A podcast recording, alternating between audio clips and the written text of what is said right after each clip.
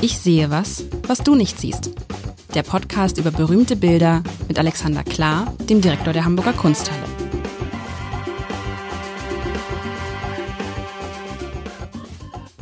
Herzlich willkommen zu einer neuen, ich singe es fast, zu einer neuen, neuen Folge von Ich sehe was, was du nicht siehst. Mit Alexander Klar. Das ist Alexander Klar. Mein Name ist Lars Heider und die, heute ist Wünsch dir was. Heute ist Wünsch dir was. Alexander, Wir ich hab mir- reagieren auf Wünsche sofort. ich habe mir in der, obwohl Wünsch dir was ist ein bisschen, oh, ich habe mir in der in der letzten Du Folge wolltest Sentiment haben. Senti genau, ich habe mir in der letzten Folge, das ist ja was ja falsch ist, weil wenn es die letzte Folge gewesen wäre, gäbe es diese Folge nicht, um mal ein bisschen klug zu scheiße. Also in der voran, in der vergangenen, in der vorangegangenen Folge sprachst du von der Kindsmörderin. Nun ist es ja so, dass ich, wie kam ich denn darauf, dass ich mir die Wir sind über Kindsmörderin Kitsch drauf gekommen, über, über äh, zu viel Gefühl und äh, was wir heute am 19. Jahrhundert zu gefühlig oder sentimental oder kitschig, süßlich So. empfinden. Und habe ich gemeint, da könnten wir noch mal ein Thema nehmen, wo man sich drüber äh, ernsthaft unterhalten könnte. Was ähm, Okay, aber dann, ah, wie sind wir denn? Dann hast du mir ein Bild mitgebracht. Von wem ist dieses Bild? Dieses Bild ist von Gabriel von Max, hängt in der frisch gehängten äh, Historienmalerei-Ausstellung um den Mackart herum. Das heißt Die Kindsmörderin von 1877. Und darf ich was sagen? Es ist Bitte. null kitschig. Ja, äh, äh, leg mal los. Wir wollten es ja Es ist ja null kitschig. Ich dachte, deshalb bin ich jetzt ein bisschen.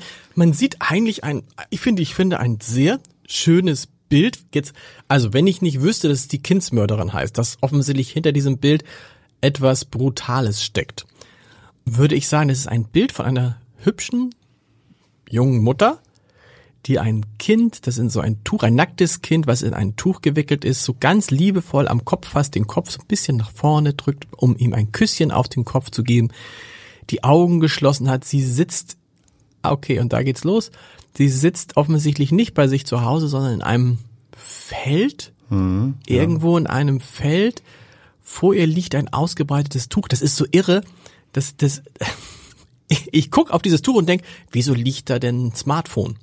Ha, Ne? das ist ein Gebetbuch, dein Smartphone. ich weiß, aber das ist dieses, das, das ist Ja. ja dieses, ne, äh, wenn man Bilder betrachtet, ähm, So eine Smartphone-Hülle mit Ringen dran. Auch nein, aber es könnte, aber es, drauf. aber nein, aber wenn du so, wenn du so einmal kurz drauf guckst, denkst, könnte sein, so. So, und es ist dunkel drumherum, das ganze Bild an sich ist sehr, sehr dunkel, aber diese Frau, auf diese Frau und dieses Baby fällt das Licht und die Frau, aber wenn ich jetzt, wo ich weiß, dass es die Kindsmörderin ist, denke ich, sie muss das Baby wahrscheinlich da aussetzen. Oder ist das so eine traurige Ich befürchte, sie Geschichte? hat schon umgebracht. Da ist, Sie hat's schon wenn du umgebracht? genau hinguckst, dann ist unter ihrer Hand an dem Kopf des Kindes schon Blut. Du hast recht. Du hast recht. Hat auch schon runtergetropft auf das Gewand da unten. Aber das ist aber schwer zu erkennen. Wie groß ist das Bild in Wahrheit? Ähm, ähm, also schon 1,60 Meter groß und 1,11 Meter Okay. breit, also schon ein größeres. Hängt auch über Augenhöhe, ist aber gut sichtbar. Aber wieso? Gut, du hast recht, das sieht man natürlich da. Aber ich würde jetzt erstmal im ersten Moment nicht denken, dass es eine Kindsmörderin ist, weil das Kind kann ja auch auf den Boden gefallen sein. Ich möchte an das Gute glauben. Ja. Hingefallen sein und sie tröstet das Kind gerade und versucht hinten den, Ja. den Kopf so ein bisschen zu, äh, äh, drückt da was drauf, damit das Blut nicht so, so doll sprudelt oder überhaupt sprudelt und so. Oh, es ist so Aber schlimm, das wie die, Kind hängt da schon sehr lieblos. Also ja. okay, wir kennen das von Arm jetzt- schlafenden Kindern, die, die, die hängen auch immer so lieblos. Man Genau. Die, also aber nicht, du hast recht, Kinder aber der, oh, der Arm ist ja brutal. Der Arm ist dieser ganz kleine Arm, der da so runterhängt. Das ist ja doch, es ist brutal, das Ja, ne? Bild. Ich kann mir sowas eigentlich gar nicht lange als, als Familienvater gar nicht lange angucken. Ich glaube, so war das Bild auch gemeint. Also, äh, weil du vorhin das Wort Kitsch gesagt hast, ich glaube, das würde ich vermeiden, weil das ist auch nochmal eine ganz andere Geschichte. Ja. Es ging tatsächlich um, um Sentiment, um, um äh, Gefühligkeit und äh, das ist ja das, was wir dem 19. Jahrhundert immer nicht mehr äh, abgewinnen können in einer sehr ironisierten Gesellschaft und äh, tatsächlich muss man erst Eltern werden, um wieder anfällig zu werden für sowas. Ich erinnere mich, ähm, knapp nachdem meine Kinder geboren waren, habe ich was in, in Emden, gab es eine Ausstellung über Kinderbilder Ja. und der erste Saal zeigte das tote Kind eines ähm, ach, Schweizer Malers, dessen Name mir auch gerade im Hinterkopf verschwunden ist. Und der hat seinen eigenen toten Sohn da gemalt, meinem Liebsten. Und dann kommt der Name des Kindes. Und da liegt eben das Kind vor dir, auch eben so friedlich, ruhig schlafend und äh, das, das sind äh, tatsächlich so Bilder, die für uns jetzt in, in Retrospektive nach 150 Jahren ähm, äh, eigentlich tatsächlich, wir, wir können das gar nicht verstehen, aber Kinder starben damals und dann setzte sich der Vater, der Maler war hin und malte sein totes Kind. Ja gut, aber nicht nur damals. Ich meine, ich muss bei so einem Bild natürlich auch sofort wieder denken, an dieses fast schon ikonische Bild von diesem Flüchtlingskind, ne? an dem Strand. An dem Strand, was ja nun das Gegenteil von Kunst war, was sich so einbrennt und was man einfach nicht sehen kann. Weil ich weiß noch, ich weiß noch, als ich das allererste Mal ähm, in meinem Leben im Aus, in, Aus, im, in, im, in Auschwitz war, meine Güte, heute ist so früh, in Auschwitz war und das ist ja sowieso, warst du mal in Auschwitz? Nee. Noch nicht. Das ist ja sowieso so ein Ereignis, ähm, das dich, das dich so überwältigt und du denkst immer schon, du hast dich doch mit allem beschäftigt und erst in Auschwitz und in Birkenau verstehst du dann, warum es so wichtig ist, das zu besuchen Ja. und warum, wo, was wirklich passiert ist und also es war, es ist einfach nur furchtbar. Aber für mich der allerfurchtbarste Moment war, wie ich in eines dieser Häuser ging, wo diese Ausstellungen sind und komme um eine Ecke rum und sehe ein riesiges Bild, wieder ein Bild von einem Vater, der zwei kleine Jungen an der Hand hat.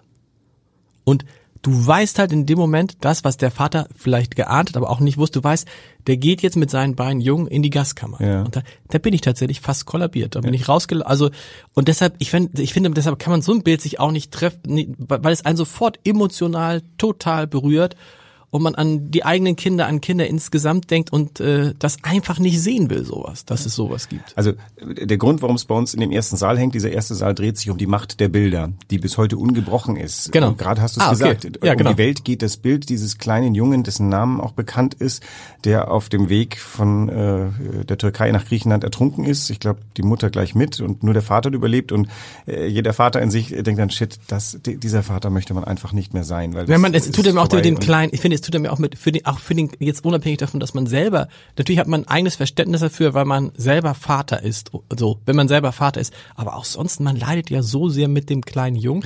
Also interessant mit der Macht der Bilder. Wir haben uns damals nämlich beim Abendblatt dagegen entschieden, dieses Foto zu zeigen. Ja. Das war ja so eine Riesendebatte. Ehrlich gesagt, der Boulevard, der macht natürlich sofort, das Foto muss man zeigen und so. Und dann denke ich immer, aber ihr zeigt es, weil ihr damit Auflage machen wollt, weil ihr auch Voyeurismus bedienen wollt und so.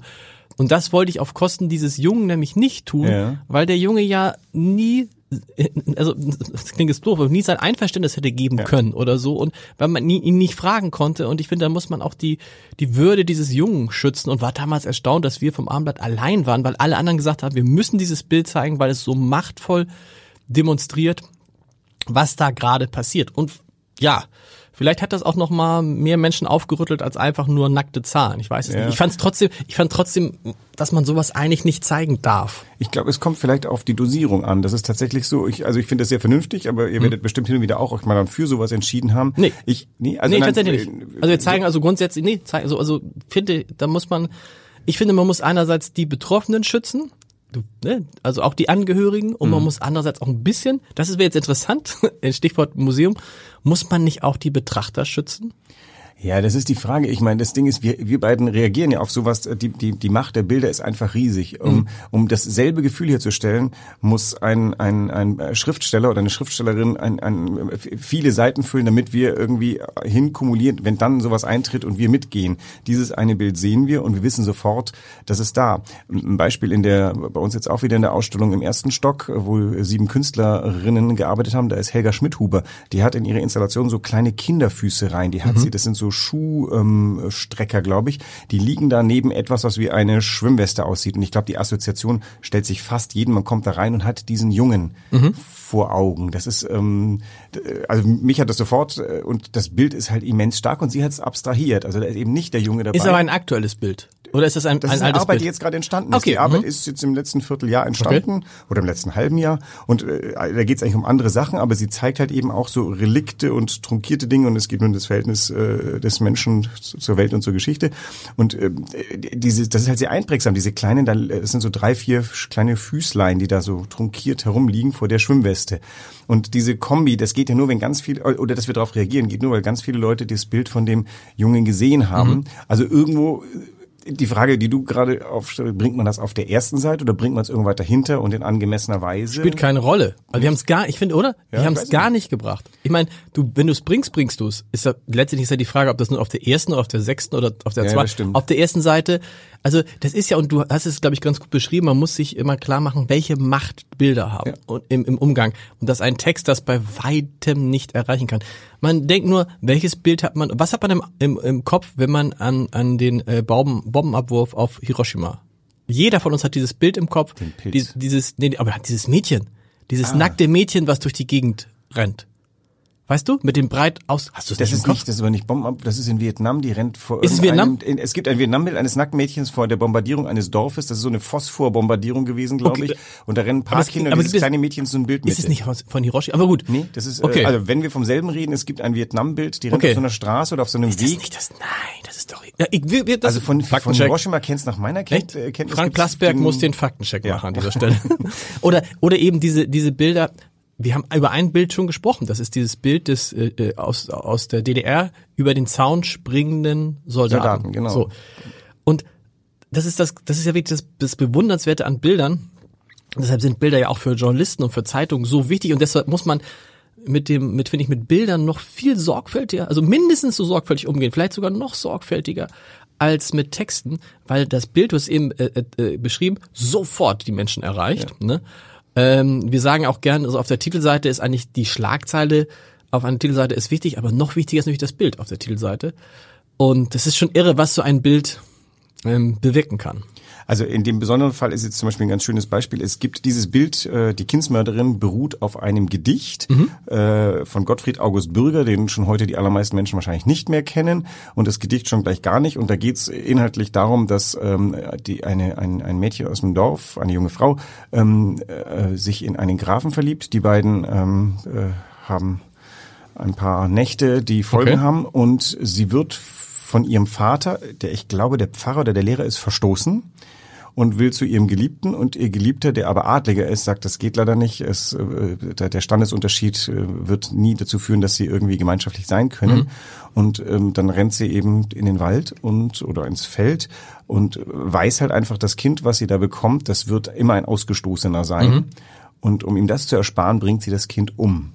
Und ähm, keine Ahnung, das Thema ist ja auch äh, allgegenwärtig, ist nicht äh, Gretchen in Faust, das ist ja eine ähnliche Geschichte, da hat äh, Goethe, glaube ich, den Anspruch, äh, da, da, irgendwie ist die Geschichte ja original so gewesen, dass es einen bekannten Fall gab einer jungen Frau, die ihr Kind umgebracht hat und das landete dann im Faust. Also das Thema war allgegenwärtig, dieses Problem Standesunterschied äh, und, und, und sag mal, klar, dass man ein Leben lang in Aussatz verbringt und dann äh, wurden wohl offensichtlich viele Kinder umgebracht. Für uns heute irgendwie unvorstellbar, was wir aber immer uns noch vorstellen können, ist, was ist, äh, was man als gerade gewordene Mutter, äh, was da passieren muss, damit man sein Kind umbringt. Also wie viel Angst die vor dem Leben haben muss. Und das Wobei fasst das dieses ist ja Bild das, zusammen. das fasst dieses Bild zusammen, aber das gibt es ja heute immer noch. Ich finde, wo man immer noch stutzt, in der heutigen Zeit gibt es ja auch Mütter, die ihre Kinder umbringen. Also Ja. wir haben neulich doch auch dieses, diesen Fall gehabt, das ist gar nicht so lange her. Ich bin jetzt vorsichtig bei dem, was ich behaupte, aber dass eine Mutter, eine Mutter, ja, eine Mutter vier ihrer Kinder umgebracht hat, Ja. weißt du, und ein Kind hat dann überlebt. Während wir das sagen, recherchiere ich natürlich mal ähm, das Mädchen, du hast recht, das ist, glaube ich, dieses Mädchen mit der Phosphorbombe. Das ist für mich, dieses Bild drückt für mich auch diese Frage aus, wie kann das, das ist, was ich nie verstehen werde, wie Eltern ihre eigenen Kinder umbringen. Das Wenn ist für mich das größte, Not noch größer ist als die Not des Umbringens, dann ist es nur eine aber Wahl welche Not, aber welche Not kann noch ja, größer sein? Ausweglosigkeit ist halt ähm, etwas, was, was dann einen zu den schlimmsten Taten befähigt. Und Ausweglosigkeit gibt's ganz viel. Also ähm, das, das Schlimme ist, wenn man im Leben irgendwo äh, sag mal, sich eine Sicherheit erarbeitet, dass nichts passiert, glaubt man, das äh, kann nichts mehr passieren. Aber es ist natürlich nicht so. Die menschliche Existenz ist fragil und ähm, keine Ahnung. In einer Familie stirbt der oder die Ernährerin. Ähm, das war im 19. Jahrhundert einfach, das war das Ende. aber dann eines- bringst du da, aber dann bringst du doch dein Kind nicht um. Weil, Ja. oder? Ja, also Du kannst es- wir werden also heute nicht ich- mehr so sehr vor die Wahl gestellt. Ich habe in meiner in meiner Familie gibt's einen Ur -Ur Urgroßvater oder den Großvater meiner Großmutter, was auch immer das ist. Der ähm, hat Bankrott gemacht und wurde von seiner Familie nach Amerika geschickt und weggenommen wurden ihm seine Kinder. Ach so, seine Frau starb. Ähm, er verfiel dem Alkoholismus, das Gut ging pleite ähm, und dann hat die Familie zusammengelegt und gesagt, die vier Kinder verteilen wir auf andere Familien und du wirst nach Amerika geschickt. Und was von diesem Urahnen übrig ist, sind vier gottsjämmerliche Briefe, die man heute, wenn man sie liest, hat man furchtbares Mitleid. Das klingt auch so ein bisschen, der, der arme Mensch war einfach wirklich am, am Boden zerstört und das klingt so mitleidlos, wie ich das sage. Aber also der, der sah keine Aussicht. Der hat seine Kinder weggegeben und ist dann los und schreibt aber dann von der Fahrt aus immer wieder furchtbar traurige Briefe, wie sehr er seine Kinder vermisst. Und ich frage mich auch, keine Ahnung, ich wäre ich vor die Wahl gestellt worden, nach Amerika zu gehen, meine Kinder wegzugeben, ich hätte gesagt, nein, nein, ich, ähm, also entweder mit den Kindern. Natürlich. Ja, natürlich, die Option scheint nicht da gewesen zu sein. Aber Das- ist ja, ist ja bis heute so. Ich habe übrigens, ich habe nachgeguckt, du hast recht, Vietnam. Es war das Genau. Mädchen aus dem ähm, Vietnamkrieg. Puh, vor so einem Bild, wenn man es nicht weiß, ist natürlich nicht so, also wenn man es nicht weiß, denkt man, es könnte eine rührende Szene sein. Das heißt, viele gehen nicht viele im Museum auch an so einem Bild vorbei Ja. und kriegen gar nicht mit, Entschuldigung, kriegen gar nicht mit, worum es geht. Naja gut, aber dann äh, manche interessieren sich dafür, was ist das wohl, wollen die Szene Ja. auflösen und die Szene löst sich beim Blick auf das Objektschildchen auf. Da steht dann die Kindsmörderin? Kindsmörderin. Und ähm, man hat da oben aber eine zärtlich innige Szene gesehen. Das Bild ist übrigens auch im Kontext von einigen Bildern, die uns tatsächlich eher so als süßlich herüberkommen. Da ist die Nonne im Klostergarten und das kranke Kind. Ähm, die sind auf der rechten Seite. Dieses Bild ist so eine Spur weiter. Also die anderen sind eher so in der Mitte des 19. Jahrhunderts und von denen geht wirklich etwas aus, was wir fast nicht mehr, äh, also das ist für uns nicht so gut essbar. Aber das hier ist, wird ja wirklich existenziell, kommt aber aus diesem, dieser Tradition der, der rührseligen Bilder. Aber es ist natürlich ein ganz äh, äh, enigmatisches Bild, denn man sieht diese innige Bewegung. Du hast ja vorhin gesagt, das Bild ist recht dunkel, bis auf die Mitte. Ne? Bis auf die Mitte. Das ist malerisch ganz wundervoll Das wollte ich sagen. Also malerisch ist das ein, ein großartiges Bild. Das ist, also es gibt viele Bilder von Frauen, von Frauen, von Freundinnen aus meiner Umgebung, die ich kenne, wo man, wo das Kind dann einfach bei denen ge- geknuddelt wird und so. Und dieses, weißt du, diese typische Szene, dass man, das kennst du vielleicht auch von deiner Frau, dass die, man kann es ja von sich selber nicht sehen, dass dann die, die Augen so schließen und Mhm. die, der Mund sich so verzieht und es trotzdem so was Inniges hat dabei. Ähm, das ist ja wirklich ähm, Davon lebt groß- dieses Bild auch. Diese, Genau. Also wenn das Kind lebt oder oder also wenn man ein lebendes Kind äh, sich an die Brust drückt, dann ist das äh, die, die maximale Verbundenheit und hier ist eben da kommt genau dieses das Grauen hier raus. Das Bild würde doch aber genauso gut funktionieren, wenn die, oder? Was wäre jetzt an diesem Bild schlechter, wenn das Kind einfach leben würde und die Mutter würde dieses Kind herzen und es wäre einfach umgekehrt. Die Mutter gegen alle Widerstände, wir beide halten zusammen, es geht um uns. Es wäre immerhin noch ein schönes Bild, aber, Aber- durch den Titel wird es auf einmal zu einem bedeutungsvollen Bild, würde ich Aber ist es sagen. da auch so, ist es in der Kunst dann auch so vermeintlich Bad News are Good News? Naja, Das haben wir bei vielen- News erschüttern uns einfach mehr. Das heißt, es wird mehr äh, ausgeschüttet an, ich weiß nicht welche Endorphinen, aber also ähm, äh, nein, das ist, glaube ich, wir wollen beides. Also wir können keine Bad News ertragen, wenn wir nicht genügend Good News. Also die, die Ja, aber trotzdem, aber in der, in der, in der, in der versucht man, der, der, der Maler hätte jetzt ja auch sagen können, oh, ich habe das ein tolles Bild hingekriegt. Ich lass einfach die Blutstropfen weg ja die, und lern und, nenn- und nenn das die Bild zärtliche Mutter. Die zärtliche Mutter. So, das ist ja so, das ist ja die, die Das wird alte. das Bild nicht schlechter machen. das wird das Bild nicht schlechter machen. Das ist ja immer so, ne, das ist ja auch, was wir, was wir im Journalismus immer die große Frage haben, warum, warum äh, interessieren die Leute, warum interessieren uns als Journalisten immer die, ah, das ist ja die Geschichte, wo es nicht gut ausgegangen ist. Nee, in dem besonderen Fall ist einfach so, es war dem Gabriel von Max ein Anliegen, auf etwas aufmerksam zu machen, was ja ein Okay. reell existierendes Problem war. Zu der Zeit, wo er das malt, passiert das halt tatsächlich nach wie vor. Auch wenn man denkt, das müsste schon längst vorbei sein. Das äh, Mittelalter ist um, die Aufklärung ist um und im Jahr 1877 ist das aber immer noch ein Thema.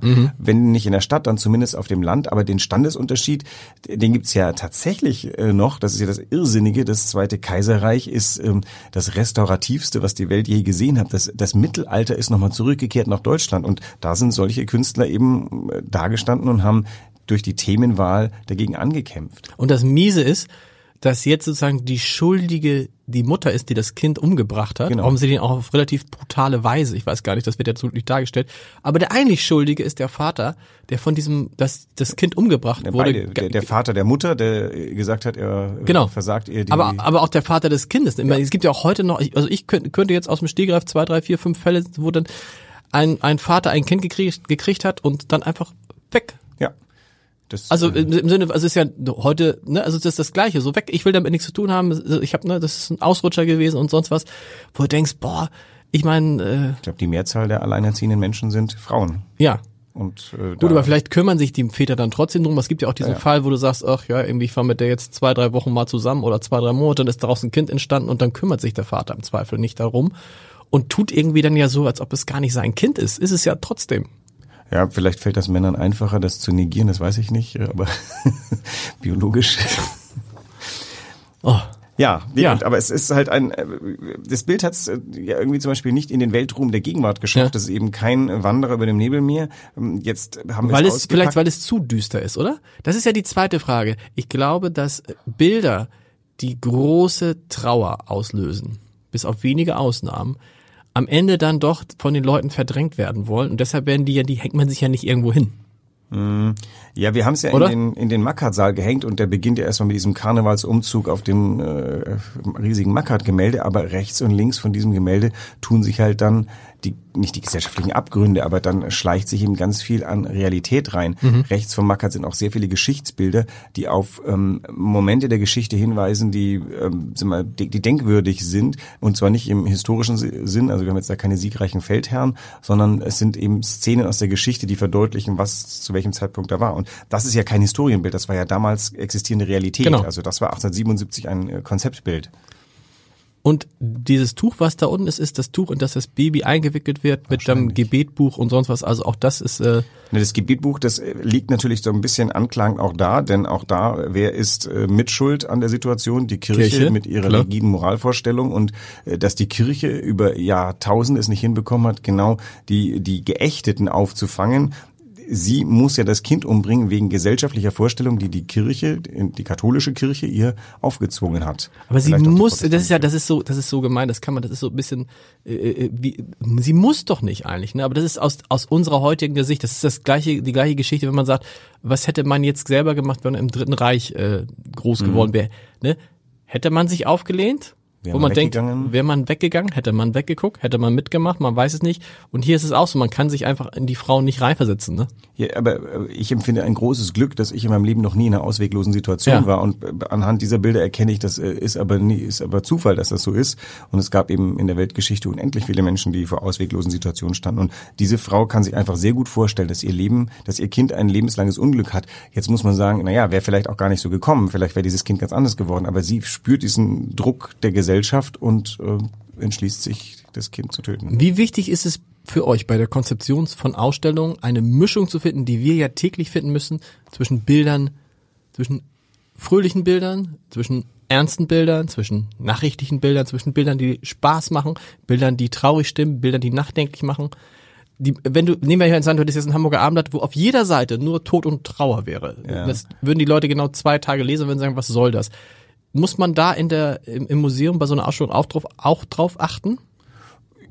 Sag mal, zuallererst mal suchen wir nach guten Bildern. Das ist dieser schöne Begriff der Qualität. Wir Okay. hängen nur Qualität. Machen wir Ähm, auch. Was ist Qualität? Ähm, ein, ein bedeutungsvolles Bild.